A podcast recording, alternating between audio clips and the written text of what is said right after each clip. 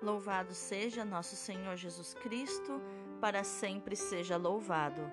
Hoje é terça-feira, 17 de agosto de 2021, vigésima semana do Tempo Comum. São Jacinto, rogai por nós. A leitura de hoje é do livro dos Juízes, capítulo 6, versículos do 11 ao 24.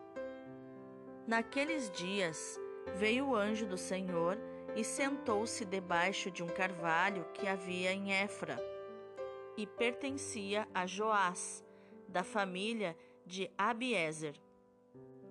Gedeão, seu filho, estava sacudindo e limpando o trigo na eira para o esconder dos madianitas, quando o anjo do Senhor lhe apareceu e disse: o Senhor está contigo, valente guerreiro. Gedeão respondeu: Se o Senhor está conosco, peço-te, Senhor, que me digas por que nos aconteceu tudo isto? Onde estão aquelas tuas maravilhas que nossos pais nos contaram, dizendo: O Senhor nos tirou do Egito? Mas agora o Senhor nos abandonou e nos entregou nas mãos dos madianitas. Então o Senhor voltou-se para ele e disse: Vai, e com essa força que tens, livra Israel da mão dos madianitas. Sou eu que te envio. Gedeão replicou-lhe: Dize-me, te peço, meu senhor, como poderei eu libertar Israel? Minha família é a mais humilde de Manassés, e eu sou o último na casa de meu pai. O Senhor lhe respondeu: Eu estarei contigo, e tu derrotarás os madianitas como se fossem um só homem.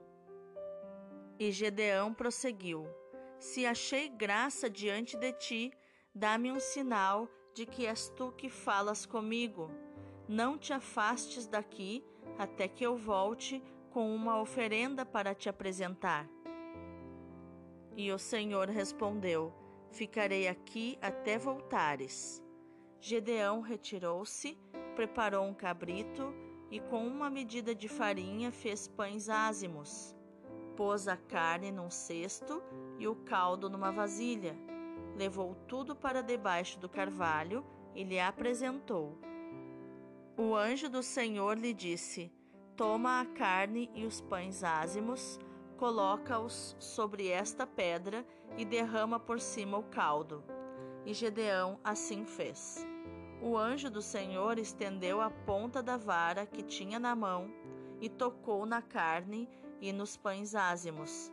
Levantou-se então um fogo da pedra e consumiu a carne e os pães. E os e o anjo do Senhor desapareceu da sua vista.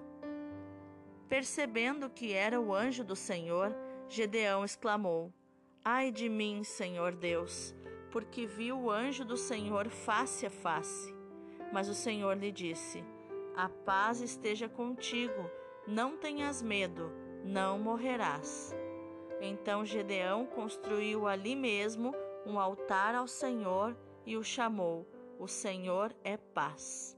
Palavra do Senhor, graças a Deus. O responsório de hoje é o Salmo 84, 85, versículos do 9 ao 14. O Senhor anunciará a paz para seu povo. Quero ouvir o que o Senhor irá falar, é a paz que ele vai anunciar a paz para o seu povo e seus amigos, para os que voltam ao Senhor seu coração. A verdade e o amor se encontrarão, a justiça e a paz se abraçarão. Da terra brotará a fidelidade e a justiça olhará dos altos céus. O Senhor nos dará tudo o que é bom, e a nossa terra nos dará suas colheitas a justiça andará na sua frente e a salvação há de seguir os passos seus.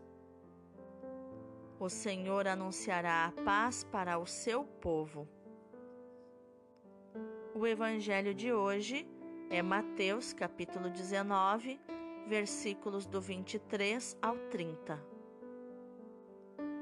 Naquele tempo, Jesus disse aos discípulos: Em verdade vos digo, dificilmente um rico entrará no reino dos céus. E digo ainda: é mais fácil um camelo entrar pelo buraco de uma agulha do que um rico entrar no reino de Deus. Ouvindo isso, os discípulos ficaram muito espantados e perguntaram: Então, quem pode ser salvo? Jesus olhou para eles e disse: Para os homens isso é impossível, mas para Deus tudo é possível. Pedro tomou a palavra e disse a Jesus: Vê, nós deixamos tudo e te seguimos. Que haveremos de receber? Jesus respondeu: Em verdade vos digo, quando o mundo for renovado e o Filho do Homem se sentar no trono de sua glória, também vós, que me seguistes, havereis de sentar-vos em doze tronos para julgar as doze tribos de Israel. E todo aquele que tiver deixado casas, irmãos, irmãs, pai, mãe, filhos, campos, por causa do meu nome, receberá cem vezes mais e terá como herança a vida eterna. Muitos que agora são os primeiros serão os últimos, e muitos que agora são os últimos serão os primeiros. Palavra da salvação, glória a vós, Senhor. Então, quais os ensinamentos de inteligência emocional podemos encontrar nos textos de hoje? A leitura nos mostra a grande paciência de Deus para conversar com Gedeão e chamá-lo para ser o guerreiro do Senhor. O anjo o saúda, né? O Senhor está contigo, valente guerreiro. Como todo valente guerreiro, Gedeão é muito inteligente e também muito questionador. Imediatamente a, a, a ser saudado, ele já questiona o anjo, perguntando por que estão acontecendo todas essas coisas tristes. Ele tem a audácia de perguntar onde estão as maravilhas de Deus que os antepassados contavam e ainda declarou que Deus abandonou o povo. E de fato, Deus havia deixado o povo seguir por si mesmo por causa da rebeldia. Isso nós vimos no, no devocional de ontem. É curioso ver que Deus confia na força do ser humano. Ele confia nos dons que ele deu e nas habilidades que aquele ser humano desenvolveu para realizar um propósito. Ele diz para Gideão: Vai e com essa força que tens, livra Israel da mão dos madianitas, sou eu que te envio. E é quando Gedeão pergunta: Como eu poderei libertar Israel. Eu sou o último da casa do meu pai, a minha família é insignificante, é a mais humilde de Manassés, da tribo de Manassés. E Deus então antecipa a Gedeão a força que ele dará com a sua presença. Olha que lindo isso. Eu estarei contigo e tu derrotarás os madianitas como se tu estivesses derrotando um homem só.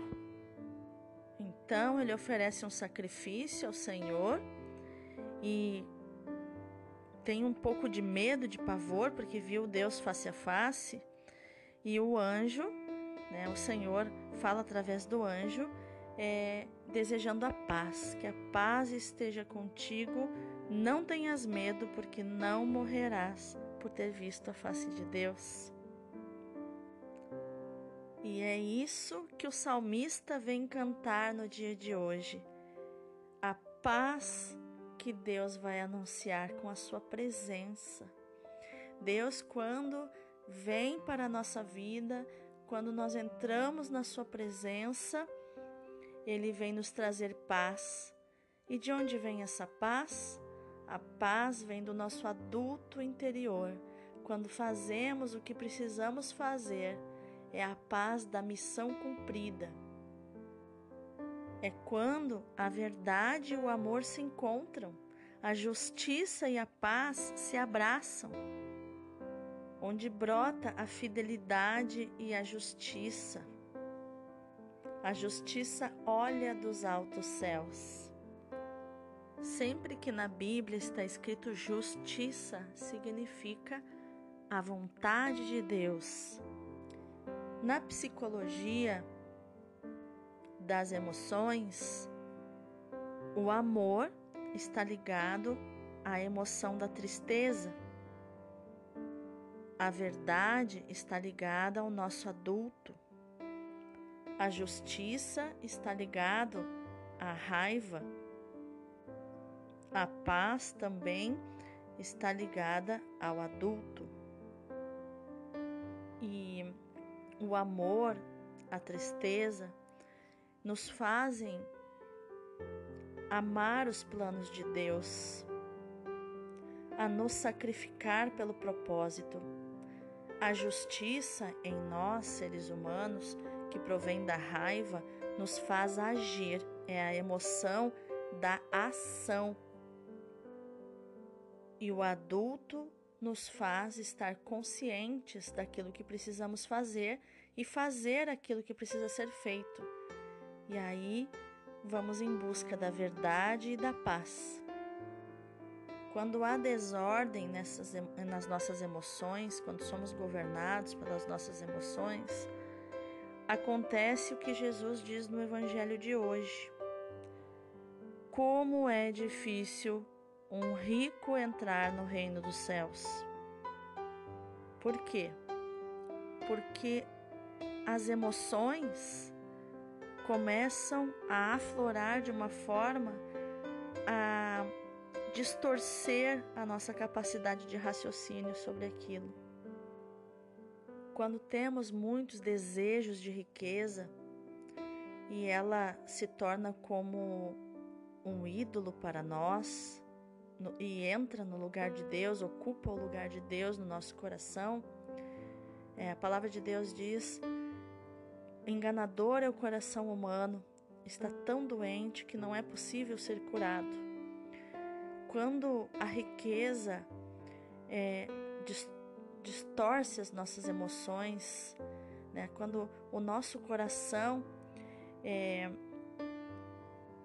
fica apaixonado pela riqueza, porque a riqueza em si ela não é má. É, o dinheiro é só um objeto, mas ela dá poder, poder de compra, poder é, desfrutar de muitas coisas, viajar, muitas. Ela realiza vontades e sonhos. E esse poder que a riqueza dá é que corrompe o nosso coração e traz à tona ou o melhor de nós ou o pior de nós. Por exemplo, uma pessoa generosa como Madre Teresa de Calcutá, com muito dinheiro, é, seria uma potência de evangelização, conseguiria ser mais generosa. Uma pessoa perversa, com muito dinheiro, se torna mais perversa. O dinheiro só traz à tona aquilo que a pessoa já é. E é interessante que quando as pessoas ficam ricas, não todas, é claro, né? Mas a grande maioria não tem instrução racional e valores e princípios e um propósito bem definido para não ser corrompida pela, pela riqueza. Então, a mentira que o poder conta, o poder da riqueza conta para essa pessoa, é que, por exemplo, no nosso tempo, né, um, um relógio de 200 reais já não serve mais para mim, por exemplo. É, imagino que um relógio normal seja uns 200 reais esse relógio já não serve mais para mim. Tem que ser um relógio de 5 mil, de 10 mil. Entende? Um carro de, sei lá, eu não quero citar aqui, mas um carro popular é, de tantos mil reais, ele não serve mais para mim. Tem que ser um carro de meio milhão, de um milhão, de dois milhões. Por quê? Porque eu sou rico, eu mereço. Então, isso vai. É, é, essa perda da realidade, do senso de realidade, vai tornando a pessoa muito soberba. Porque o que é a soberba? É amar a si mesmo mais do que eu amo a verdade. E a humildade é amar mais a verdade do que eu amo a mim mesmo. Então é por isso que Jesus disse, é pela corrupção do coração que o poder da riqueza dá. É, é por isso que é difícil um rico entrar no céu. E é difícil. Tem que fazer. Uma pessoa rica, ela tem cem vezes mais a responsabilidade de buscar a Deus e de seguir nos caminhos de Deus e mais penitente, quanto mais apegado ao dinheiro, porque pode acontecer de existir também um pobre apegado ao dinheiro. Um pobre, por exemplo, que trabalha num trabalho que ele odeia por dinheiro. Entende? Então, o apego não é só do rico, mas aqui Jesus está falando do rico, porque é quem está diante dessa realidade do poder, está diante do poder que a riqueza dá. E essa pessoa precisa fazer um esforço muito maior para é, ficar dentro do propósito de Deus, para estar na presença de Deus. Uma vida penitente, uma vida de oração, uma vida de compartilhamento com os mais necessitados daquilo que tem, porque é, todo rico que tem sabedoria toda pessoa próspera, né? Porque nem todo rico é próspero, né? Mas todo próspero é rico.